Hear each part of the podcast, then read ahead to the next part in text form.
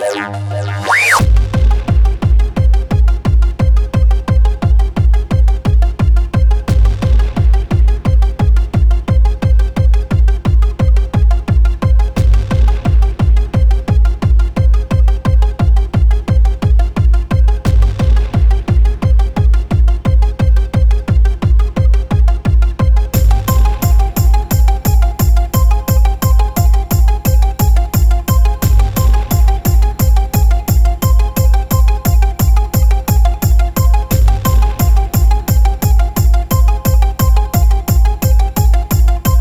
Yeah, we don't want to do anything to scare your children. That's the last thing we want to do. We don't want to scare anybody.